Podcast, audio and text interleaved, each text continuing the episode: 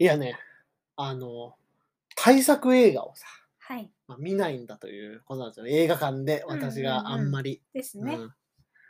で、そう、マーベル映画を見るようになって、うん。ようやくなんだ、こうでっかいさ、うんなんつうの、もうかお金がかかってますよっていうさ、うん。いわゆるブロックバスター作品でね、うんうん。超大掛かりで、もうヒット確実みたいなさ、うん。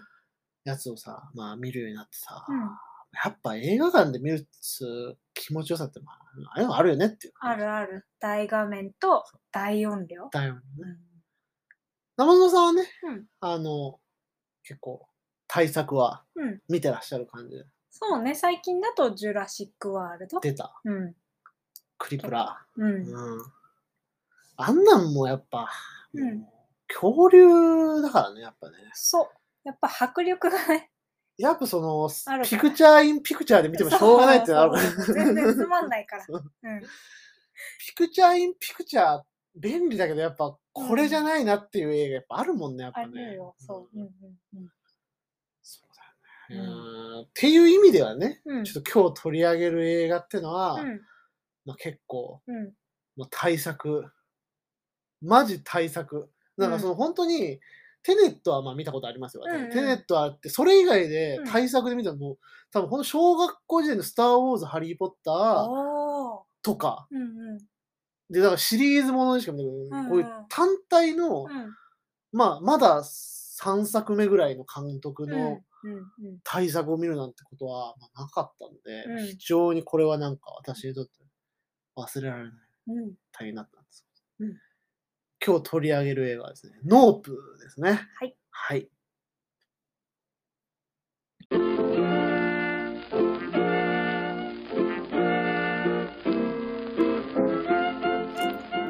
こんばんは、クラゲの人々通信です。私が月の人です。私がナマズのお化けです。このポッドキャストでは我々夫婦ユニットクラゲの人々が日常で触れたポップカルチャー作品や様々な物事についてあれこれおしゃべりしていく番組です。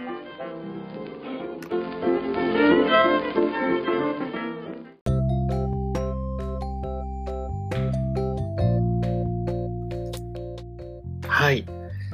えノープですね。NOPE、うんノープ。うんそんなスペルの映画でございますけど。はい。はい。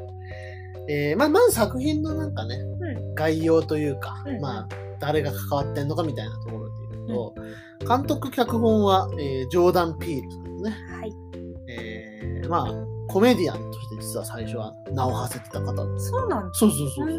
うん本当になんかシチュエーションコメディみたいなのをやってた人らしいですよ。うん、それでまあ一旦こう、しっかり名を馳せた後に、まあ、今3本、このノープが3本目で、うんうん1本2本目があったんですけど、1本目がゲットアウトっていう映画と、2本目がアスっていう。うんまあね、2本とも、うんまあなんというか、斬新な、斬新だよね。うんなんか知らない怖さがあるうん映画でね。見たことないね。うん。あじゃあもうこう、なんだろうね、ゲットアウトとか見た時思ったよ、その、なんか急に泣き出すとかさ。なんかね、薄気味悪いんだよね。うんアスもさ、そのさ、まあ、触れ込みとしてその同じ顔の人がさ、まあ出てくるみたいな感じ。うんうん声がガラガラみたいな。ああ、れも怖かったな。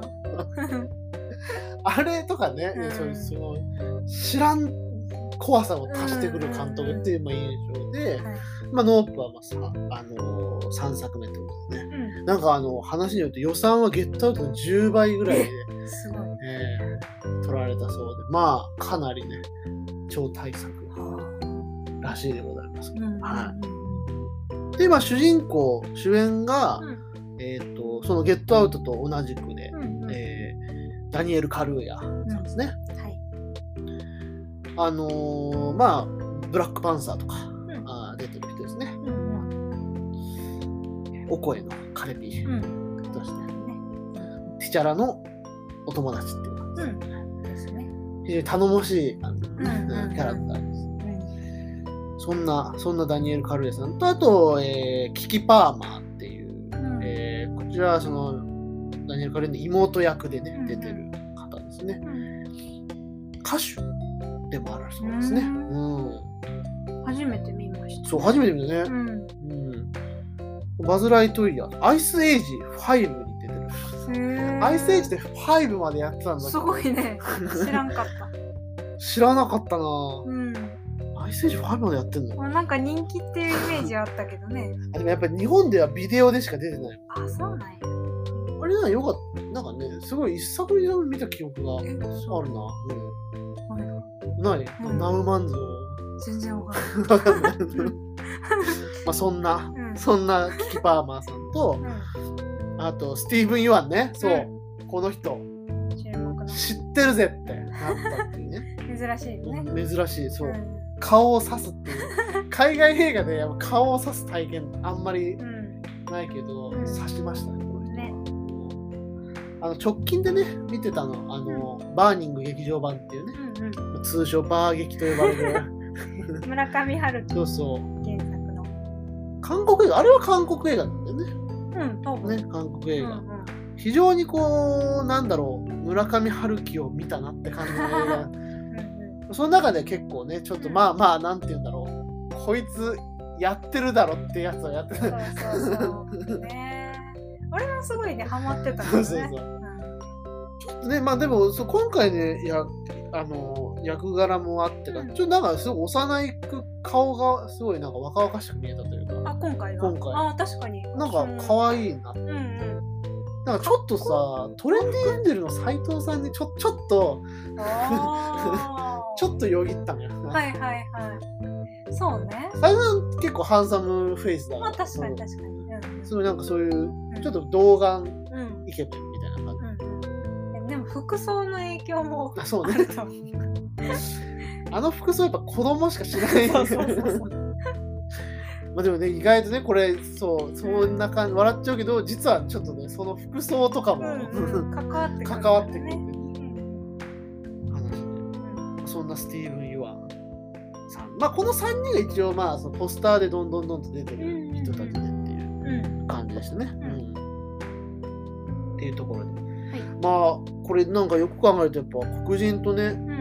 アジア人っていう、このキャスティングもなかなか。あんまない気がする、あんまないね。3人、その取り合わせはないのなんかやっうんぱあるんでしょうね、きっとね。ね。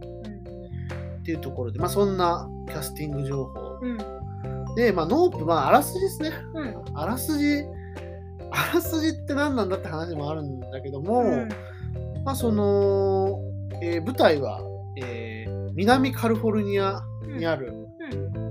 えーロサンゼルスのまあ牧場ですね。うん。LA うん。の牧場。まあハリウッドのうん。まあ、撮影地にほど,、ほど近いのかなあれは、まあ、結構近そうなうん。多分近いと思う。にあるような牧場で、うんえーっとまあそこのまあえーっとなんだろう経営者うん。がダニエル・カルーヤうん。演じる寡黙な OJ という青年で、まあ、彼が、まあ、半年前この物語が始まる半年前にそのまあとある事故でうん父親を亡くしてうん。おりまして、まあそのなんで親父は死んだんやっていうところで、まあ、ちょっとこうなんかうん。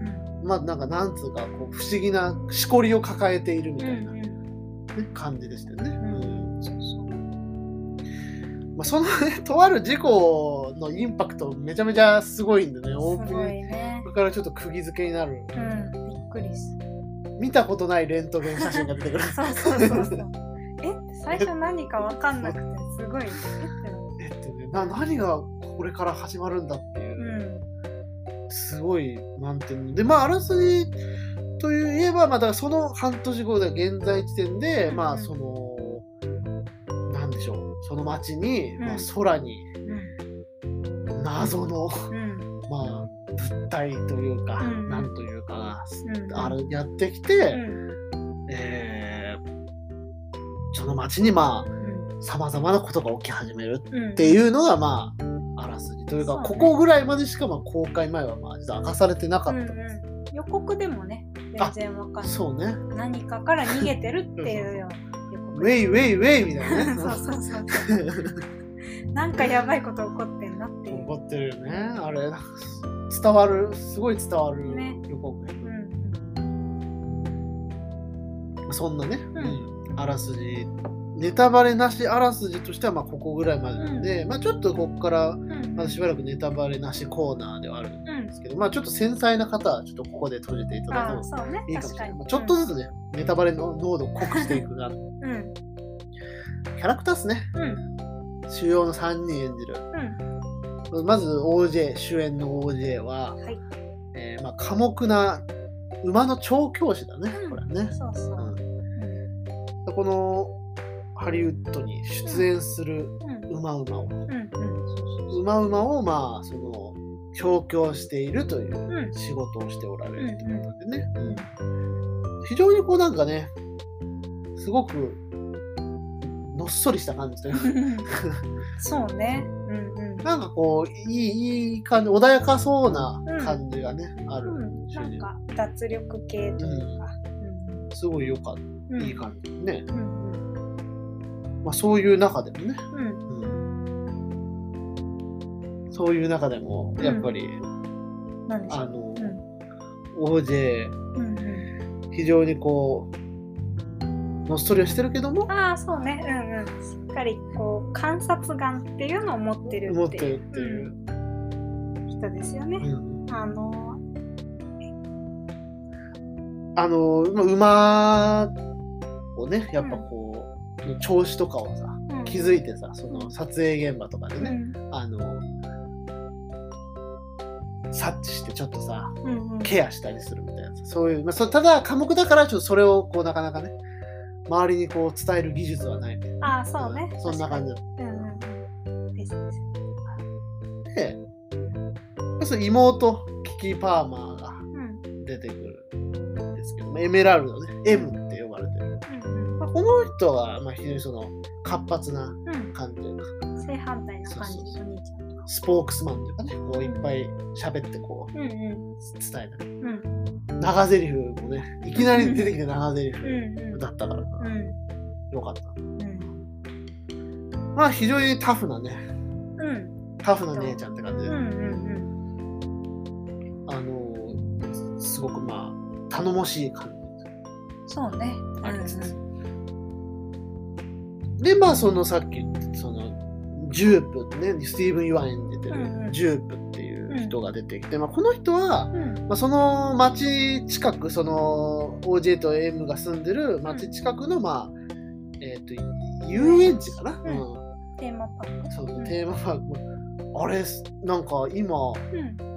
えっ、とね LA のユニバーサル・スタジオに本当にある？の本当にセットをうん。映し丁寧に取り壊して映して作ったのがあるんだって。マジか。激ヤバだよねこれ、えー、っていうまあちょっとワクワクする感じだまあちょっと安っぽくはあるんだけど、ま あ可愛らしい感じのね、うんうん。あのいわゆるマカロニウエスタンの世界観うんをちょっとやってる、まあ、テーマパーク、うん。田舎のうん、っていう感じのね。そうそうそうそう。うんうん。渋さがそうそう。彼が支配人をやっててでうん。彼はまあ経歴としては元人気子役。のうんうん。ところで、まあ、そのカーボーイのドラマをまあやってて、ん。それはまあ有名なドラマで非常に M ファンだったみたい言ってた言ってた。話だったりして、うんまあ、そんな3人が、うん。まあ、メインキャラクターと。いうことではい。まあねなんかこうその人たちがまあ怪異と遭遇していくみたいなところがまあ言ったら大枠ではあるんだけど、そうね。まずね前提としてはこの主人公の仕事のうん珍しさ。うん珍しいよね。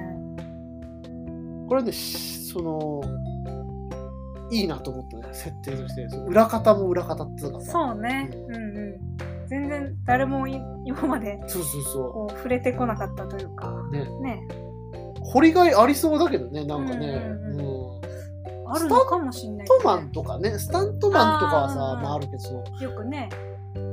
調教師っていうのはこれなんかすごいところから持ってきたなとはうん思うね。ねうんだからまあそそのなんて言うんだろう。やっぱ大河ドラマとかさ。うん。ああいう大量の馬たちがさ、うん。いるわけじゃないですか。出てくるよね。率いてさ、うんうん。その殺戮を繰り返す菅田将暉がさ 連れてきた馬とかさ。うん。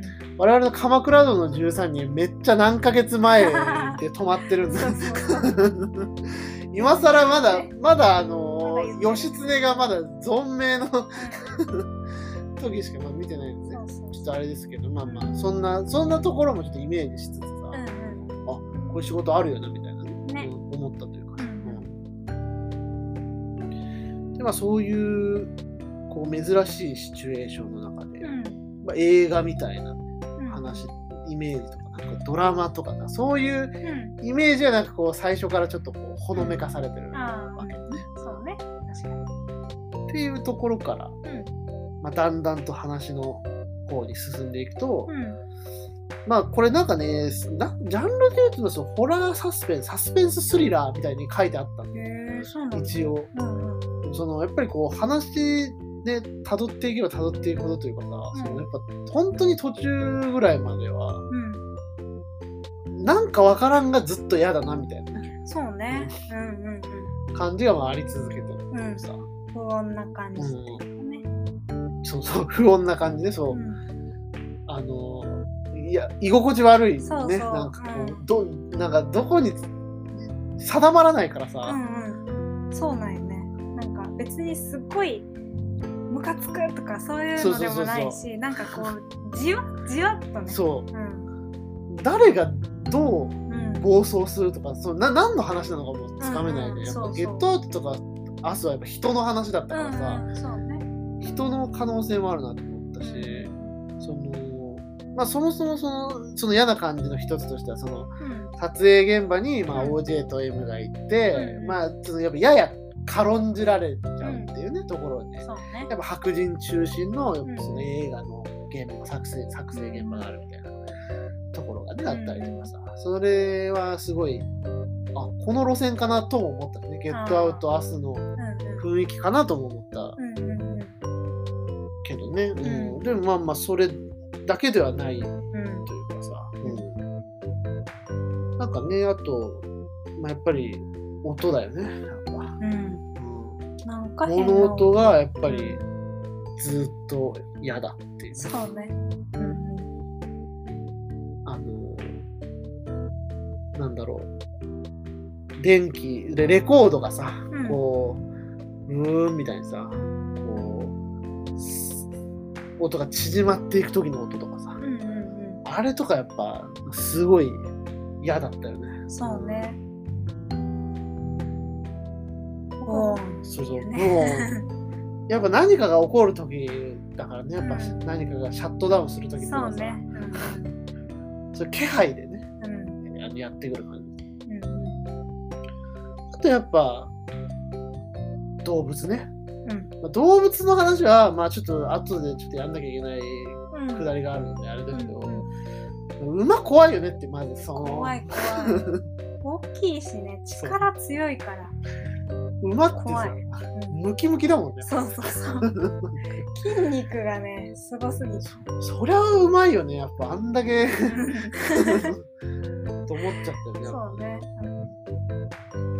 そうそう。馬美しいんだけどね。すごい美しいさ、うん荒野に入るんだけどやっぱ時にやっぱ獣だなっていうかさなんか。そうね思うねやっぱり。それまあ鳴き声もそうだし、うん。なんか動くこう音とかもそうだし。さ、息遣いとか。ねああそうね。ね。息遣い。ハフハフハフそうそうそうそう。ん 聞かないからそう普段そうそう、うん。あんな近くでさうん我々 iMAX ではさ、まあ、うん見なかったじゃないですか、うん通常の。うん iMAX 馬吐息は相当すごいんじゃないかとう思う、ん。ね。思ったりねうん。して、でまあそういうね嫌な感じがまあありつつ、ん。ありつつなんだけど、うん。なんか笑っちゃう感じもやっぱずっとあるっていうあかね、るね。うん。それこそそのジュープジュープ支配人がうんずっとその子供の顔を格好してるとかさ、ね。うん。とかなんかね木馬を連れ去っていくくだりとか、うんね。何なんだって。笑っちゃうような、うんあるある。うんようなところもあるし、うん。なんかやっぱ妙にこうあの笑っちゃう感じみたいなのはずっとうん。あるなという。ね。あったあった。うん。まあそれが結構いいなと私は思うけどうん。ずっとこうポンっていうよりかはちょっと笑ったりもできる。笑ったり。うん、緩急そうね。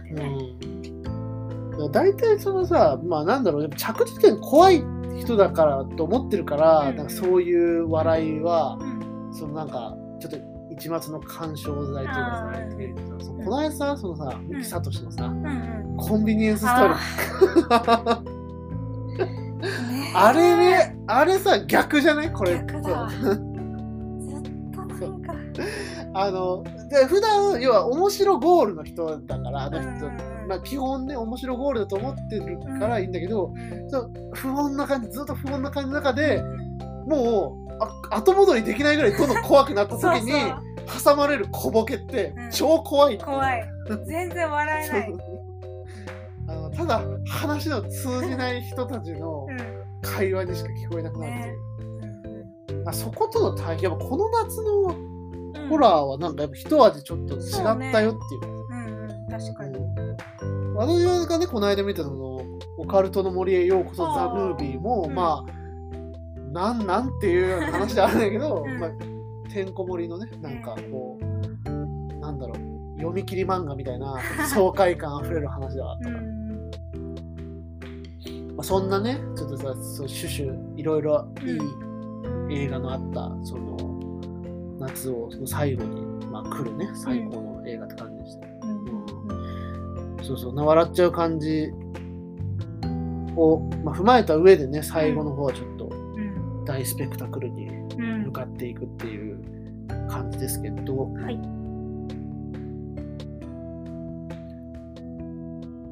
まあ、この辺からちょっとじゃあ、うんネタバレがっつりやっていこうかなっていう感じで、はい。はい。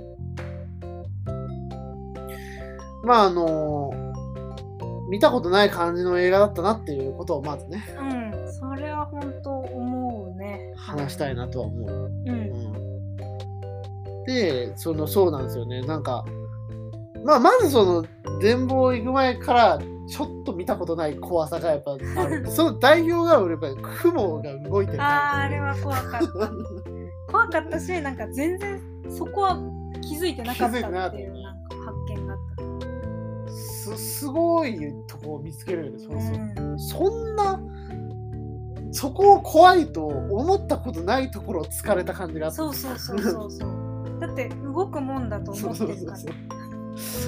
見上げては、その、動いてないですねとはやっぱ思わないんだけど、確かに実際にそれがあったら、うん。めちゃくちゃ怖いよなって。怖いよね。あれすごい衝撃のね、その、場面がね、ある。んで。うん。ああれ、そう、空全部、うん。動いてない雲もそうなんだけど、うん。動いてる雲も全部 CG なんだ。そうなんだでも夜のシーンとかも全部昼撮ってるの。えそうなの？加工で全部え。暗くできるんだって今。嘘もう。ハリウッドってだから言ってたじゃん是枝さんもさね。ベイビー・ブローカーのうん舞台挨拶。もう全部もう CG なんだって言ってたね。あれはロケはロケしてるけどやっぱそのもう時間とかやっぱ選ばない。とにかくもう技術でやってる。衝撃まあそうじゃないとやっぱりきっちりね時間で帰れないよね。そうそうそうそう。残業しなきゃいけない。残それはもうしない働き方改革、うんうん。ハリウッドはどうか知らないけど。いやーどうだろうね。韓国がもうそれって言ってたあそうなの？え言ってたよ言ってたっけ？是枝さんがもう何時から何時までって決ああ、め言ってた。言ってたね。撮影ユニットがたくさんあってみたいなね。うん。それで、こう、スピーディーに。うん確かそんなでもやっぱハリウッドから持ち込まれた感じだよね、多分。たね多分。ね逆にその CG 処理班のさ、過労をすごい考えてる。確かにね。なんかさ、そのマーベル映画とかでも、そのさディズニープラスがさ、うん。まあ、信じられない数のさ、うん。まあ、マーベル作品をさ、あー。ラインナップを発表したんだよね、2025年ぐらいまでの、その、今後今後作っていく、うん。こういう何本ありますよみたいなのを、うん。やって、もうまず VFX の人たちがまず悲鳴を上げてたみたいな感じだったよいや、これはね、ちょっといろいろ考えなきゃうんうんそれはそれとしてね。そうね。それはまあ、ちょっと、一個大変だなと思うけど、うん。うんまあ、ただやっぱゆえにこういう映像がね、わかんないもんね、マジで。綺麗な空だなと思って見てたもん普ね。通にうん。空だと思ってた、そのまま。びっくりだよね、本当に。ねもまあそんなねうんうん。動かない空の、うん。まあ、怖さもあってまあだから俺はそういうなんか絵も言われる怖さみたいなのを求めていろいろ映画を見てるところもあるから そう知らんなっていうさ、うん。そうねそのこれ前もちょっと言ったかもしれないけど、その塚本慎也監督のうん「ソーセージ」っていうねその、うん。あの双子って意味のこのソーセージね、はいはい。ももっくん主演のやつで、そうあの江戸川乱歩のねあのうん。小説の実写化なんで。うんうん。そこでもその最初の方にそのもたいまさんがうん。ずーっとなんか床をこすり続けるシーンがうんそれは別に何何なのか分かんないんだけど、うん。それめちゃくちゃ怖いね何 なのか分かんないけど床こすり続けるって怖いって知らなかったけど、うん。絵で見た時めっちゃ怖いっていう。見たことないからこそなのかな。そうそうそうこんだけ世の中いろいろ見たことあるもの増えていく中でさ、うんうん。まだあったってそこがねいいなと。うんうん。そうそうそう。まあ、そんなねまあそのだからまあさっきも言った通りこういろんな要素をさ、うん。で嫌な感じを募らせてくるってういうん。ところで言うと、うまあ、最近私たち見たねうん。マリグナンはいはい。トあれもねうん。アクロバティックな展開を見せる 映画だったけど、やっぱあれあれの系列だと思うけどね俺はなんかノープは。ああのびっくり箱感というかうん。あのなんだろうネット民が好きそうな感じというかさ この下りがさみたいなさ。うんうん。ああいうやっぱさ大ちゃぶ台返しみたいなみんな好きだからさ。ノープは多分その並びでまだ公開されてね1週間うんぐらいだからさ、うんあれだけどまあちょっとなんかすごいもうちょいなんか話題になってもいいのかなと思うぐらいちょっうんと映画好きは見てるって感じなんかもうちょいシン・ゴジラぐらい盛り上がってもいいのかなってちょっと思ってちょっと今ね、しうん。ヒントを言っちゃいましたけど、そうだ。まあそんなね、まあうんマリグナントもマリグナントも超面白い。うん。これはめっちゃおすすめうんなんですけどまああの話としてノープにまあ戻りますと、うんはい。まあ、チンパンジーね。チンパンジーが怖い しみじみパンジーやっぱ怖いんだってね。そうそう。やっぱさその我々はあの、テレビでねチンそうね。パンジーは可愛いもんだっていうふうにね。本当にそう、うんうん。あそう。カドリードミニオン。そうそうそう。宮沢さん。うん。パン君。そうそう。ね。そうそうそう。とかさ、うん。あるよねやっぱね。見てるからさ。志村動物園などでさ。そうそうそう。あとやっぱ奇想天外の方ね。うんうんそうね。加藤晴彦がうん。犬の顔をした加藤晴彦の人形が加藤晴彦の怪盗席に乗ってると同じ意味のみんな動物化したそのうん。渡辺満里奈とか、うんうんその石ちゃんとかうん。がの乗ってんのよそ盗覚えてない。席みたいな感じで。それが俺が初めて見たその動物と人間の融合体ってえそっか。あこういうのがある。うんうん。だって記憶があるよね。あなるほど。そんな。そんなね。そんなね記憶と紐づいてるわけよ、はいはいはい。チンパンジーって。うん。バカチクソ暴力。そう。あれがね。今年劇場で見た映画の中で一番暴力だったかもしれうない、んうん。そう思う。なんかこう具体的にはね見せてない。あそうそうなんか怖いなっていう。それ音の怖さだよね。そうそうそれも音道が道そう何かがぐちゃってなってるだろうなっていう想像。あれやだよね。うん。だからなんかその動物たちをこう見せ物にするみたいな。うんうんだからそこの、うん。そこへのその目線っていうのがね、ん。またちょっと最後の方にも話しますけど、そういうところがちょっとこう関わってくるっていう。うんねね。それもなんて言うんだっけああいうこう日常生活を見せるみたいな。演演者たち。あシットコム？あそうそうそう、うん。そういうのに出てくるチンパンジーそうそうそうそうっていう。ね話だからね。かわいいかわいい人気キャラクターだったところがっていうね、うんうん。っていうねうん。ところとうん。そうそう。つながっていくと、うんうん。思うのがやっぱりあのジュープ。うんうん、子役として人気だった話だけどやっぱりその子役もね同じまあ見せ物って言ったらちょっと言葉がきついけど、あの自分があんまり望んでないけどテレビ番組に出たりそうねとか、まあ、もてはやされてう。まあそう。うんうん、その普通に子供として生活してたらこう感じないようなうん。ストレスとかにさらされたりとか人目にさらされるってね。いうところで、なんだかこの子役ジュップとチンパンジーっていう存在がねなんだかリンクするかなっていう。うんうん。で、まあその、そのシットコムに2人ともいるっていう。ああそうねそそう。ね。うんうん実はね、こうちょっとつながってきたと思うんですけど、話でこううん。そこにいたうんジュープと、まあ、チンパンジーっていう話があっね。うん。まあ非常にその2人、二人というかね、そのチンパンジーとうん。そのジュープがこう通じ合うにかける、未知との遭遇、ん。E.T. ばりのうん あのハートフルな瞬間が、うんまあ、訪れかけてたわけだけども、まあ、それが、うん。まあ、寸でのところでこう止まったっていううん。ところが、まあ、そのジュープを非常にそのなんか、うん。あの瞬間あのチンパンジーに襲われかけたあの日のうん記憶にとどまらせているっていう。う。んねそうそう。彼のその少年のような目というかさ、うんまあ、少年のような格好をしてるっていうのはそのなんか人気だってその一個前に出てたそのね。うんうん。カーボーイのところにこうしがみついて、でもってあの時うん。チンパンジーと交わせなかった約束をうん。その、まあ、さっきからちらほら言ってるそのうん会うんと果たそうとしてるみたいなさ、うんなんかそこにつながってくる。非常に美しいサブストーリーがまあうん。なんか結構よく分かりづらいって言ってる人もいるんだけど、うん結構まあまあそんなにいいかなっていう、すごいスッと入ってきたなって分かりやすくて、だその見せ方は相当ねパンチあったけどそのチンパンジーまずチンパンジー始まり。そう。で突然の途中チンパンジーじゃん、うんうんうん。マジ最初なん何の映画が始まったのっていう感じ。あのパンチもぜひちょっと劇場で見てほしいなと。うんはい。うん。ね。っていうところですね、はい。まあ、ちょっとちょっとじゃあ一区切りをつけましてこっからマジモンのうん。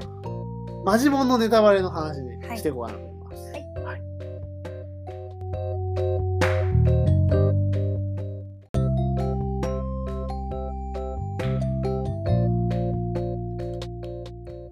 はい、まあね、あのーさらにね、深い、うん深いネタバレの方にまあ入っていこうかなと思うんですまあそもそもさっきからずっと言ってた空に現れたうんそいつうんというか、まあその物体？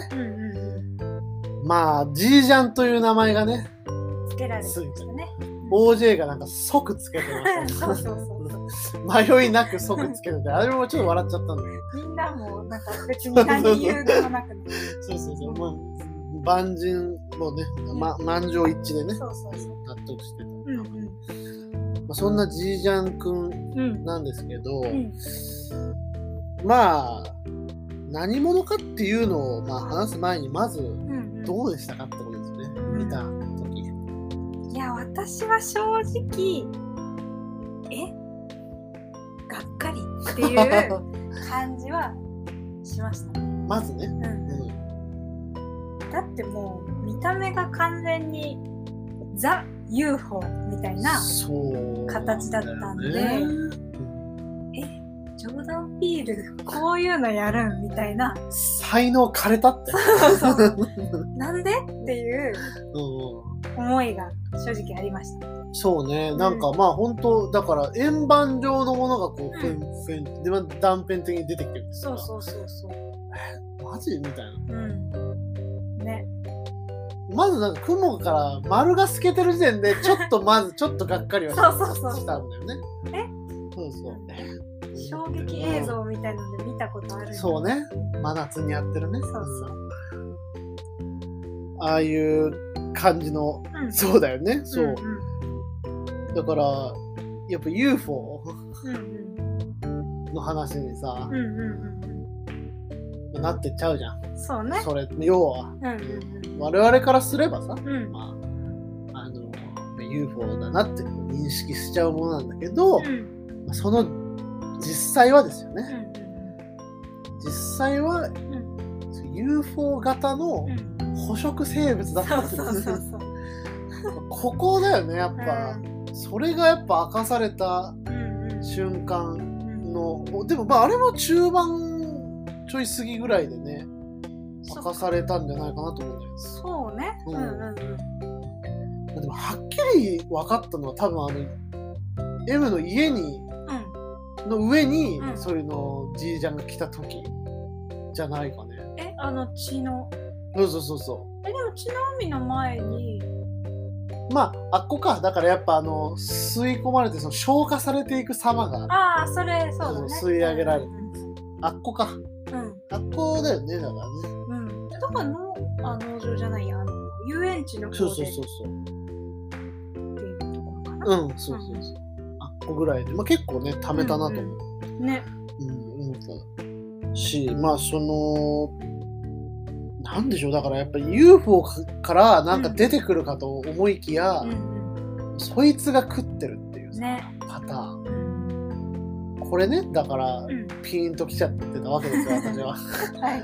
あのー、R1 グランプリってね、ピン芸人の大会で、まあ数年前、もう10年ぐらい前かな、優勝した佐久間一行うんうん。ピン芸人のネタでその井戸の形をした、まあ、板付き暗転でその場に井戸が置いてあってで井戸から何か出てくるってうん思いきやその井戸自体がお化けでしたっていう、うんそういうネタがね、まあ、あるんだけどうんこれだったまさに、ね。まさに UFO 自体がお化けなんですっていうことだったっていうさ、ね。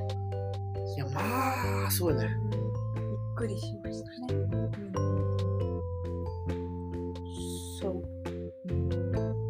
やっぱりねうんその UFO うん。あの形を見たらさうん。UFO だなっていうさ。思うよね。思う。んうん。そう。やっぱりその、思い込みがさ、うそうね。あるじゃないですか。うんうん。だからやっぱ思い込みでね、見ちゃってませんかっていうね、はいはいはいはい、うん。そうね。監督のそういう皮肉みたいなものが込められていたのかもなと、後からね、まあ後からね、うん。振り返るとね確かにねそうだよな、うん常識を覆されたという点ではねかなりインパクトだったし、ね、その UFO 好きじゃないですかやっぱ我々、好き。うんう年末にさ。たけしがさうん。UFO 否定派とさ 賛成派を集めてさ殴り合わせてるさ、うんうん。ああいうの好きじゃん大好きだった。うん。親は嫌いだけどさね。見てたらね、嫌な顔される。親受けが悪い番組 うん。バカ殿とかめちゃイケよりも、うん UFO 特番だからね 本当に確かに。悪いのはね。ああいうのでやっぱなんかギャハハとか笑いながら見たりすることでさ陰謀論へのさワクチンみたいになってくわけよそのまあまあそうね。抗体ができていくっていうのがあるから、あれはね基礎教養として大事だととんでも系っていうのまあでも私はやっぱり UFO は信じてる。出ましたうん。ナマズノさんはねうん。信じておられるそうそうそう。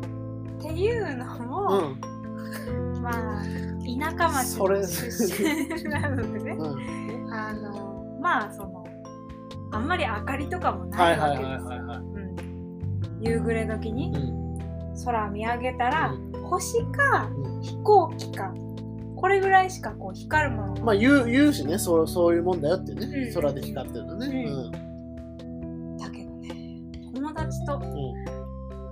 あれは何だろうな部活の帰りだったのか。うん。うんわかんない。ちょっと忘れちゃったんだけど、歩いてる時に、まあ、田んぼの道をね、うん。歩いてる時になんか変な動きをしてる光がね、まあ、ちっちゃい星みたいなほうん、最初飛行機かなと思ってたんだけど動いてるから。でもなんかその瞬間移動的にねちょっとこう不気作な動きを、うん。うん、してたうのでうん。えあれ UFO じゃない？うん。って友達に言ったらいやいやいやって全然信じてくれなくて 見えてんのにそこで？多分目が悪かったのかあなわかんないけど。見えてんのに信じてもらえないかわいそすぎる。そうそうそう。その頃ろからやっぱり信じてもらえないっていうね。生野さんはやっぱ言ってること信じてもらえないっていうねそうそ悲しみをそう抱えカルマを抱えておられるからさ。まあそんなとんでもない話じゃなくて道はこっちじゃないかっていうのとかを信じてもらえないっていう。こっちなのにね。正解なのにね。うんなんでだろう？本当に。不思議だよねやっぱこれもやっぱ思い込みでやっぱ判断するなよってことじゃんこれもね。確かに。うん。松野さんの言ってることを、うん。まあ間違いだって思い込み。よくないよっていうさそジョーダン・ピルバーのメッセージだとあるよこれ。う、うん。そうだよね。はい。うん UFO、謎の UFO エピソード。うんまあまあ、それはね、多分ね、違ったと思うんですけど。いいんですよ 虫、虫じゃないの？いやいや光っめっちゃそうやな。めっ光ちゃ空だった。そうめっちゃ空めっちゃ上あのもう飛行機とかが飛んでるゾあほんとーン、うんそれは気になる。まあ、だから私は信じることにしたっていうだけですよ、実際は、だからそれも、うん。こいつだった可能性があるっていう。そのじいちゃん。それだったらめっちゃ怖いけど、めっちゃ嫌だなっていうさ。うん。じいちゃんは光んないんだよね。そう、そういう。光んない光んない。そこも実はヒント、その、うん。フェンフェンフェンフェンフェンみたいな、うんうんまあ、音とない機械的なんだけどすっごいのっぺりした円盤なんだけど、その電飾がないっていう。ないねないね。そうだね。確かに。あれはねちょっとヒントだった重ん。要いくらなんでものっぺりしすぎじゃないかっていうのがヒントだったんだよね、確かに、まあまあそんなね、うん。そうそうそんなそうそういう革新的なドーンと出てくるまでもうめちゃくちゃ長いわけ。長かこのもったいぶり方っていうのは、やっぱり、まあ、うん。私ねやっぱ浅はかなうん。ブロックバスター知識で言うとやっぱりうんこれ上手じゃないかって話です。よ 上手。あとやっぱ貞子ですよね。リング、うんリングの貞子なんてもう超キャッチーなキャラクターだけどやっぱあれ出てくるのなんて最後の最後に。うんね。ね真田広之がうわーっつってさうん。追い詰めて今だったらもう刀でも やられやるでしょうけどサナさんね。真田さんはね。うん。その時はもう怯えてた。すごく怯えて 普通の人だった普通の真田さんだった。らとかねそそれぐらいやっぱ持ちこたえさせる。ね。やっぱこう上手オマージュ。うんかそれ全然見てる時は思わなかったけど、まあ言われてみればやっぱり上手もなかなか出てこないそうなんだよね。うん。音とうんうん。すごいそのドゥドゥンドゥドゥンっていうあの音とあとこう背びれはいはいはいはい。だけしか、断片ね、うんうんうん、そうだから断片が見えるだけっていうのはやっぱ共通してますよね。うん。でも怖いこう代々受け継がれてきたハリウッドで レシピがあるわけで、でもだから見せない怖さっていうか。ああそうね。ううん、そうなんだよ。見せない怖さってマジである。ね。いいかようにも想像ができるから見えた瞬間確かにそのうん。生園さんがそういうがっかり感を得たっていうのはすごい逆なんかうん。ねそのその後の展開の驚きも含めてこう一回やっぱずらすっていうか、うんうんね。ジョーダン・ピールらしさなのかなともちょっと思って、ね、確かに。うんそんなね。うん。そんなもったいぶって出てきた、うん。まあ化け物ですよ。円盤型の化け物を、ね。だからジョーズとかだったらさ、うまあ逃げ惑うわけじゃん。まあに人々はさ。うん逃げる。あとはあの立ち向かうの？ジョーズって。そうそう殺すああまあそうだよね。そっちの話になってくるんだよね多分。危ないから。最初にも捕獲しようとするんだっけな。ちょっと忘れちゃったけど、うん。うんなんか必死なわけだよね。そこは本当に命にかかる問題だから、そうそうそう。ただねやっぱこのノープの非常に特徴的なうん。点っていうのはそのそこからまあうん。い逃げるわけでなく、ん。その主人公のね OJ と M は向かっていくっていう。そうね。でその動機がうん。そのそいつをカメラに収めてうん。高くうん。売ろうその要は化け物の映像をうん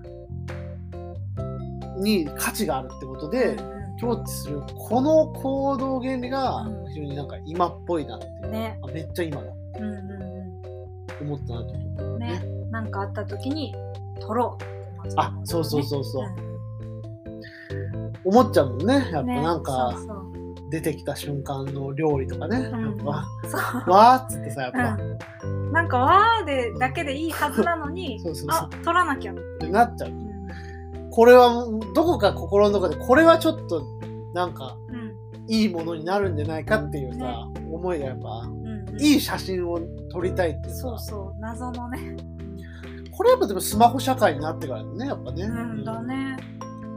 みんなが気軽にカメラをうん。いいカメラをそれなりにいいカメラを持ち歩けるようになった時代っていうのあでもスマホのその前のガラケーでもがやっぱりあそうね。写メそう写メ 形骸化したね。もう目目はないからねもうね。目はないけど今も写メって言ってるっていう。言ってる。OJ ガラケーだったしねあとね。あそっか。そうそう。OJ まだ i モード i モードだったねハイボード懐かしいよ、着歌フルでうん、なんか聞いてたの。ユイのチェリーとかをさ 懐かしい。そうそう。そんなまあノスタルジックなね、まあでも本当だから撮影していくみたいなのがさ、手元に本当に収まるようになってて、うんなんか価値があるものって。それこそね橋本環奈がさうん。その1枚の写真でブレイクしたみたいあなさ、とかもあるしさやっぱ何かこう撮るう撮るものっていうねうんうん撮ったものに非常に価値があるってことが、まあ、分かり始めて、まあ、それを非常にこうなんだろう。うん。いい感じこの大巨編とうんうん。つなぎ合わせてたなというまあなんかそのこれまでっていうか最近もそうだけどそのやっぱこういうなんつうんだろうとんでもない映像を撮りますってっていううん。人を題材にした映画ってなるとう、ん。そのジェイク・ギレンホールあナイト・クローラーとか、あのカリッカリのジェイクが とにかく倫理を踏み越えてうん。すっごいやっぱやばい写真を撮ろうとしたからね、スクープをねスクープ撮ろうとしてね。日本にもね、あのスクープってね、福山雅治のあるね。あれもなんかちょっと不倫現場を抑えるみたいな、そういう話だった。でさらにそのそれはパパラって話だったけど、うん最近で言うと神は見返りを求めるっていう、うん。あれは YouTuber の話で、うん YouTuber になった人が、まあその、すごくこう過激な映像を求めて再生回数を目指すみたいな、なんかやっぱこういう、ん撮ったものを見せること、うん。見られることへのこう、なんかね、興味みたいなのが、まあ、非常にこう、現代っぽ描かれてたっていう。そういうのはね、あった、あるかなという印象だったね。ねだからまあ、すごい、こう、そういうところをね、うん。こう、ついていく映画うん。うん。でもあったのかなと。そうそう。思う。あでもプラスで、あの OJ の動機としては牧場をね守るっていうね。うんあのちょっと経営が傾いてるっていうのがあってあの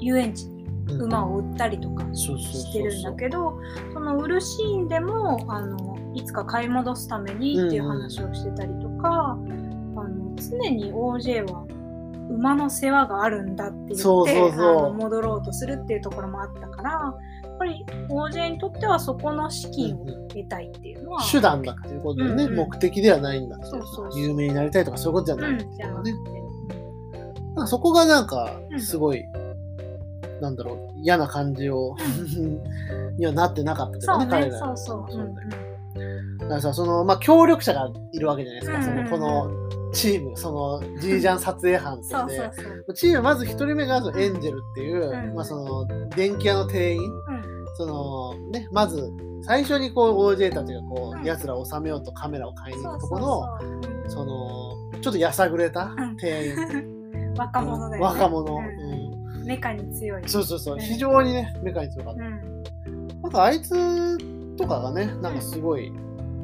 軽薄な若者をもしかしたら体現してんのかなとちょっと思って。だけど可愛いやつだったっていう。か、うん。めちゃくちゃいいやついいやつだったね最後やっぱ死ぬな頼むっていうね、なんかすごい願うよ願うようなキャラクターになってくるっていうなんかそこはちょっとすごい言いづらしがあったなと、意外なね。なんかてっきりやっぱ白人キャストたちなんかボコボコにして終わるんじゃないかなとかちょっと思ったりしたんだけど。ああそうか。そこもあるのかもね。そうそうそう。我々のそうそうそう。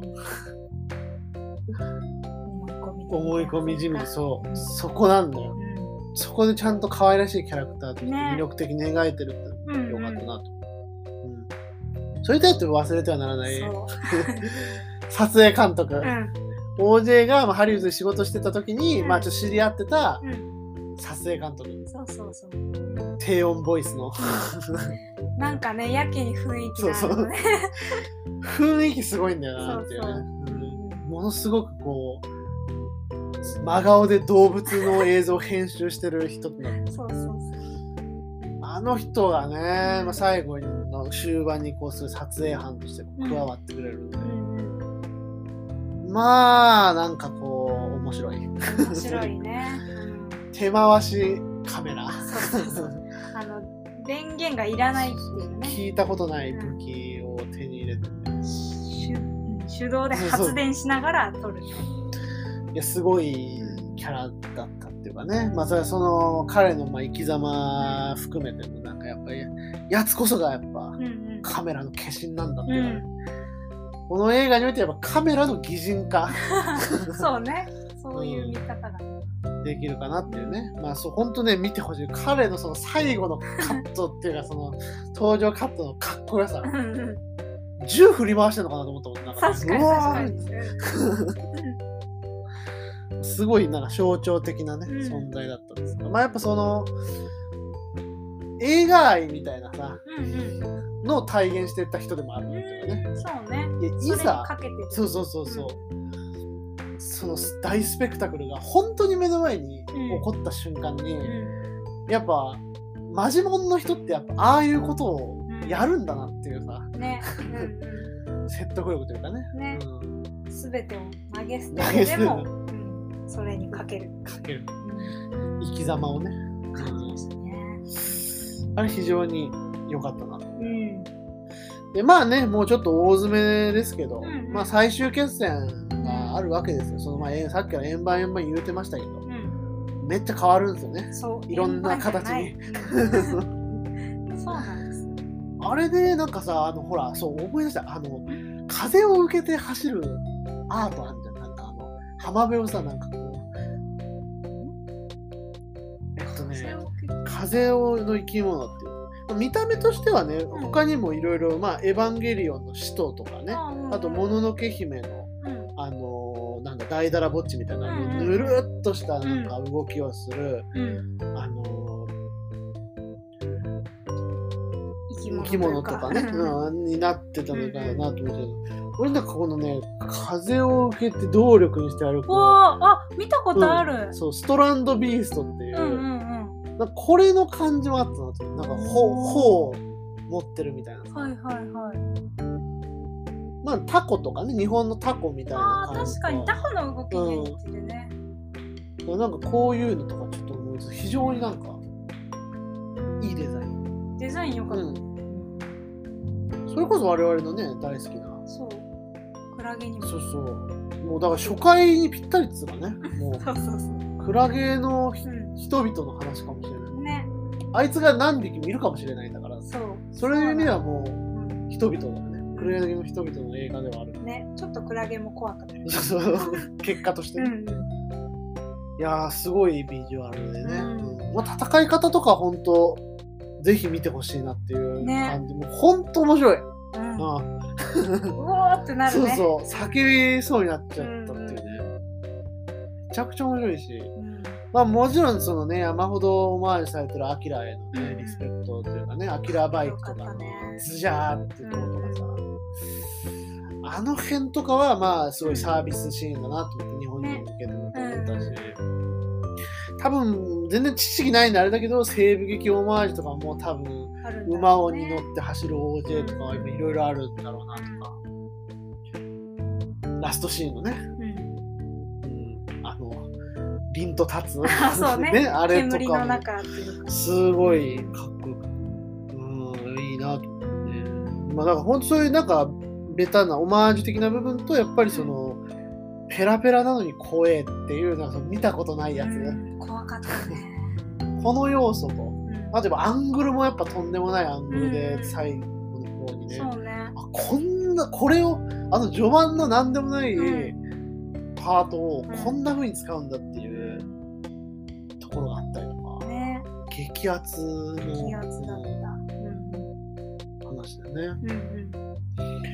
そうそうそそうそうう。でねまあ、うん。そのね戦いの、うん。まあね、大きなうん。ヒントになったのはっていう話でさ、うじいちゃんの？その、そうそう、じいちゃんのね、あそっかそっか。そうそう、じいちゃんと、で、で、でその結局すっごい対策っぽい終わり方になるわけで、なるなる。この対策映画っていうね、うん。ところにさ、うん。じいちゃんっていう名前、俺これ全然気づかなかったよ。うん生野さん言ってて。そうそう気づいそうじいちゃんっていうのがその劇中でスコーピオンキングっていう映画に使われるはずだった馬の名前っていうね、その牧場にいたね。そうそうそうそう。その人たちが育ててた調教してた馬の名前で。そう。であの OJ はねあのそのスコーピオンキングのスタッフジャンパーみたいなのを着て最終決戦に挑むっていう、うん。ねそう。そしてそのカメラをうんうん。回しながらですね、うんうん。そうそうこの実際に起きてるうん。脅威との対峙と、うん。そのかつてうん。その成し得なかった、うん。まあ、映画への、うん。まあ、憧れなのかなあれね。なんだろう、ね、なんだろう不思議な執着なのかもしれないし、なんかやっぱうん。引っかかってるって感じだったもんね、そうそうそうそれについては。結局その映画ではあの馬は使われずにラクダが使われた、うん実際の映画なんでしょだってこれ、って書いなんか調べたら書いてありますナプトラのハムナプトラのススピンオフスピンオフ、スピンオフかえとは思ったよ。あれ、エジプトの話だけどね、ああの辺撮ってるってことかな。ね。ね。うんうん。そうとかね。うん。そう、まあ、だからなんかね、そういう使われなくなっまあ、動物、使い勝手の悪い動物みたいな感じで。うん馬はだから最近それこそ CG でね、うなってたりとかすんるとかもあってなんかそういう薄れゆくなんか映画史へのまあなんかラブですよね。やっぱ LOV ラブ、ラブ滴る映画ではあった。あったと思う。のっぴきならないことが起こってんだけど、うん。ロマンも同時にものすごく加速してくるそうっていう。かいやーなんかね不思議な質感の映画だと思っでまあでなおかつその調教師としてのねそうそう。その観察が、うんうん。ここがやっぱ一番重要で OJ が真っ先にこう対応策というかね、う。んうん。発見するっていうね。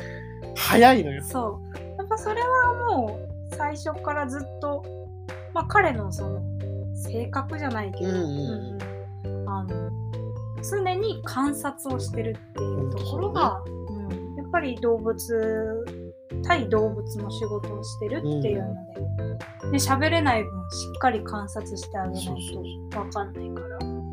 そういう観察眼がめちゃめちゃ役に立つっていう。そう。ね、だからまあ巨大生物だろうと、うん。うん。こう関係ない関係ないんだっていうさあれめちゃめちゃかっこいいねやかっこよかったよね。うんマッチョじゃない主人公っていうかさ、なんかほんと穏やかな、うんうん。かつでも確実にこうさそう冷静沈着というかね。めちゃめちゃかっこいい。ダニエル・カレー大好きになるの映画、うん。私めっちゃ好きだ、ね。めっちゃめちゃうん。ちょっとね注目したい。ねねうん。まだまだね32歳とからしいですよ若手俳優。え年下。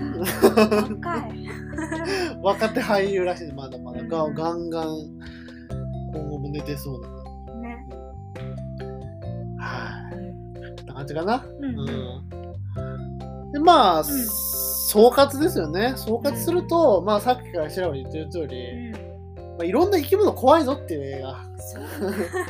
怖かった。まあ馬が怖いのは最後はねすごいこう頼もしく思えてくるうんうんうん。でもとそれは時にやっぱ猿だって。怖いし、うん。でジージャンだって広い意味では生き物だよっていう、うんうん。そういう話かなころと、うん。でまあこれが多分結構うっすら通奏してるのはやっぱ抑圧されている、うん。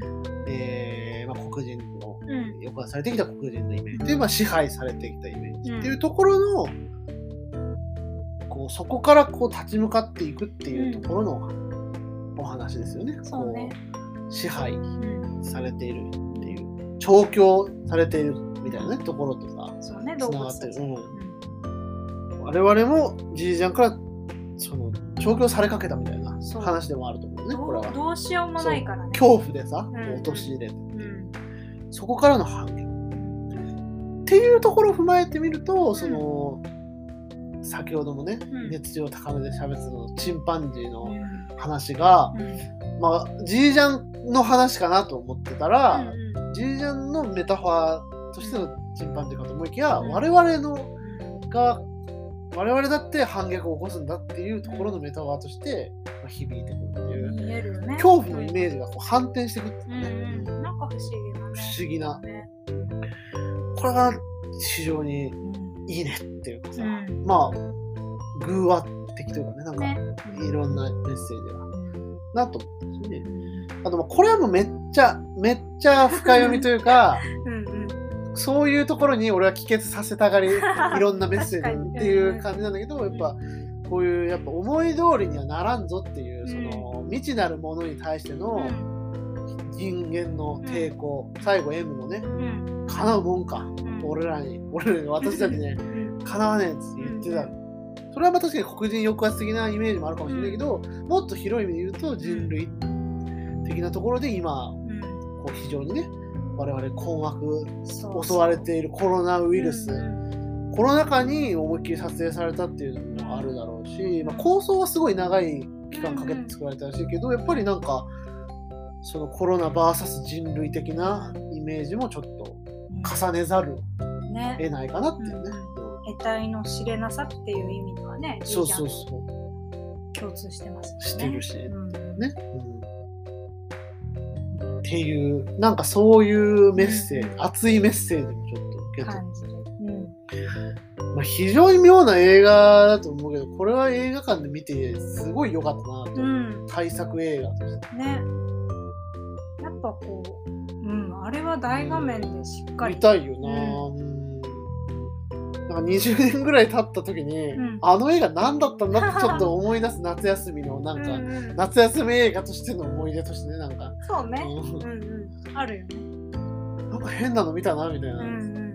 何だったんだろうってもう一回見直すっていうのもいいかも。ねいいかもしれない、うん。だからちょっとこういうすごくまあどでかくて、うん。まあ、ただシュールうん。な作品ではあったというところでじゃあ、はい、今回は以上であり、うん、ございます。はいえー、私は、えー、月のお人でした。はい、私はナマズのお化けでした。えー、クラゲの人々通信、また次回よろしくお願いします。